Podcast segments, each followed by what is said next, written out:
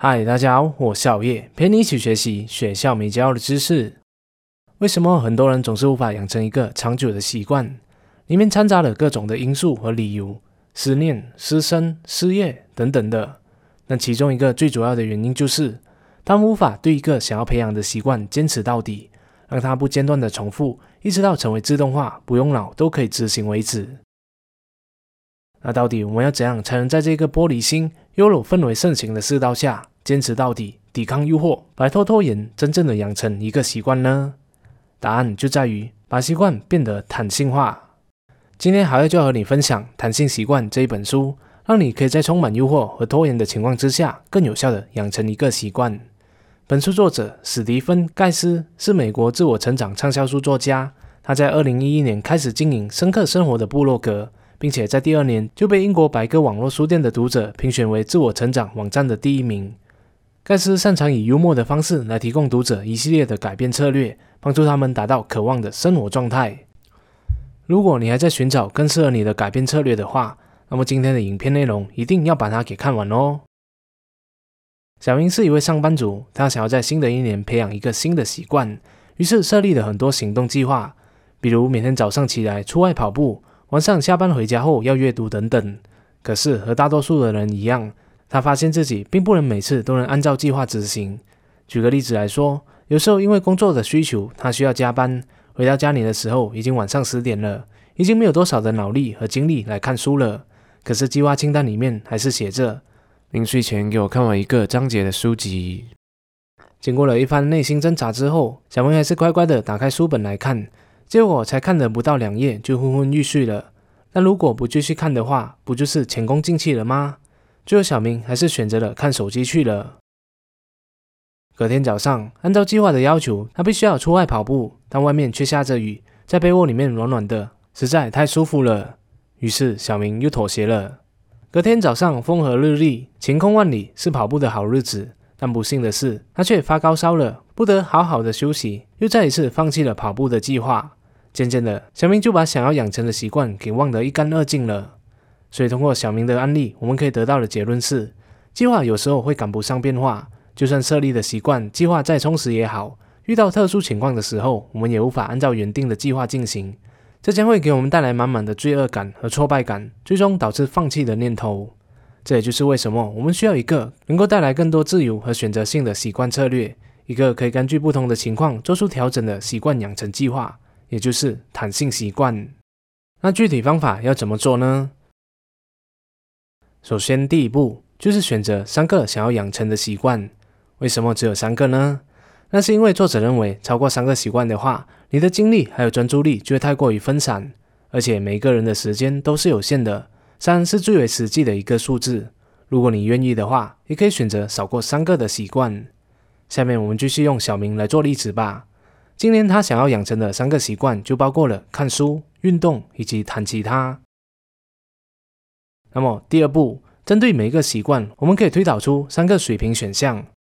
达成目标的方式有非常的多种，不需要把自己局限在一种方式。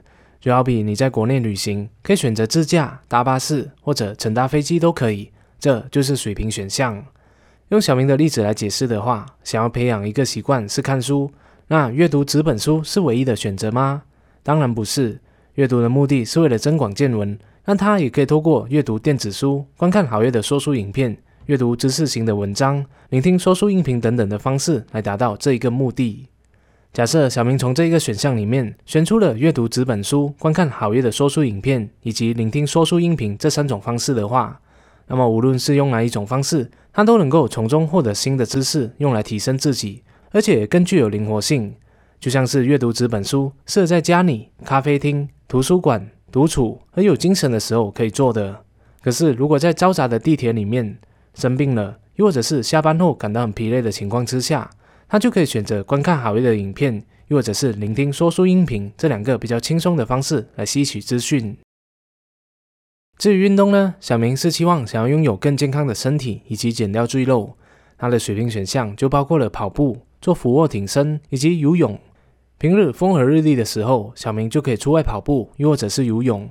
但是如果当天下雨的话，那么在家里做俯卧挺身也是一种可以出汗的方式。而且不同的运动可以带来不同的效果，多样化的运动也不会让人很容易感到烦闷。接着，小明也想要学会吉他，那除了一本正经的拿起吉他出来练习的话，他也可以透过看乐理以及在 YouTube 上观看教学来精进他的技巧。学过吉他的人都知道，最大的痛处就是手指会因为练习而受伤，甚至是流血。那在等待手指恢复的期间呢，小明可以先深入理解乐理，又或者是观看网上教学，这些都是对于学吉他有帮助的事情。所以，就算他出国旅行没有带上吉他也好，同样也能够利用这种学习方式来精进自己。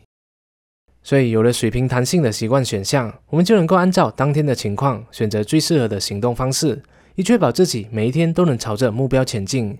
那如果你想要在一天内完成所有选项的话，也是可以的。这就是这本书所提倡的弹性化。第三，针对每一个习惯推导出三个垂直选项。简单来说，就是为每个水平习惯设立三种难度的等级，像是迷你、进阶和精英。这采用了一种叫做锚定效应的原理。举个例子来说，我们在逛街的时候看到一件非常漂亮的衣服，可是价格居然是一百美元，还是算了吧。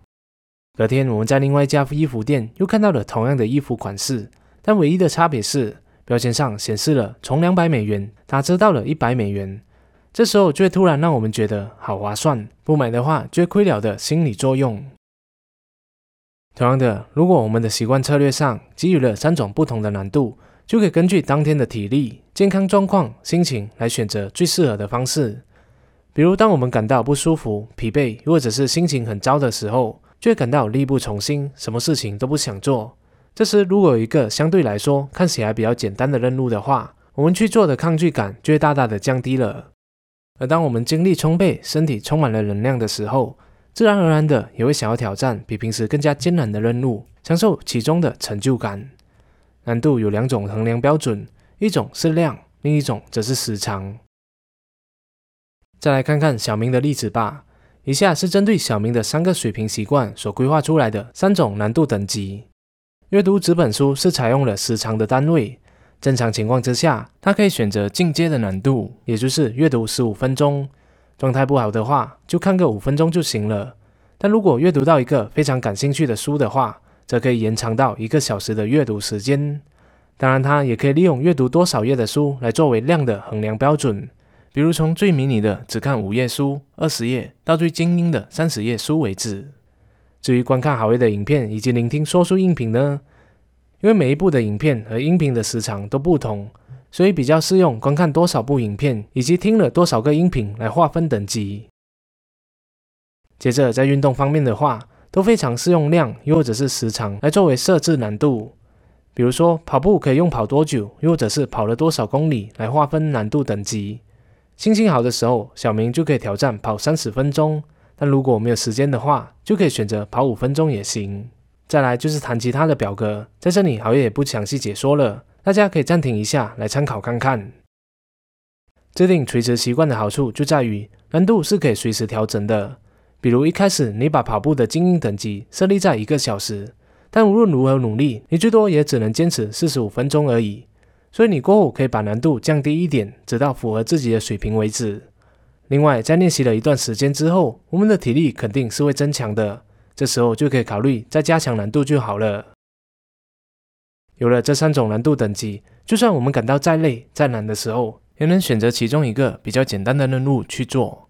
这样的话，就不会因为一次又一次的偷懒而感到罪恶感和自我评价低下，最终选择了放弃。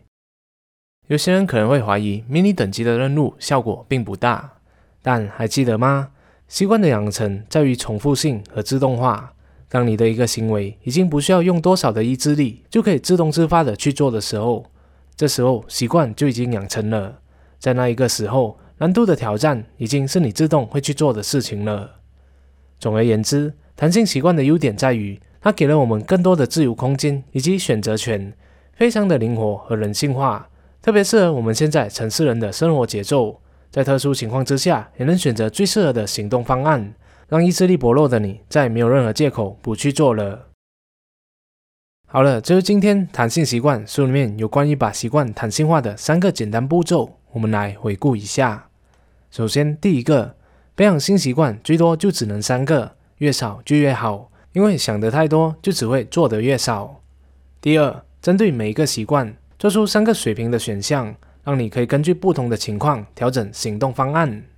第三，从每个水平选项当中画出三个不同难度的垂直选项，即使在状态不好的情况之下，也有培养习惯的机会，让意志力薄弱的你再也没有任何借口。本书的理论和方法不仅简单易懂，还提供了我们大量的生活例子来作为参考。你只需要看一遍就能够轻松上手实践。书里面作者也详细的解释了如何设立难度、如何追踪你的计划以及评估表现的方法等等。对于总是三分钟热度，感觉自己意志力薄弱者，这本书是非常值得你一探究竟哦。谢谢大家观赏，希望今天的影片对你有所启发。如果你喜欢好月的影片的话，就请你订阅好月的频道、点赞和分享，启发更多的人。那如果不小心点到小铃铛的话，就更好了，这样好月就可以争取在每逢周三晚上七点半的时候躺在你面前的机会了。我们下一集再见。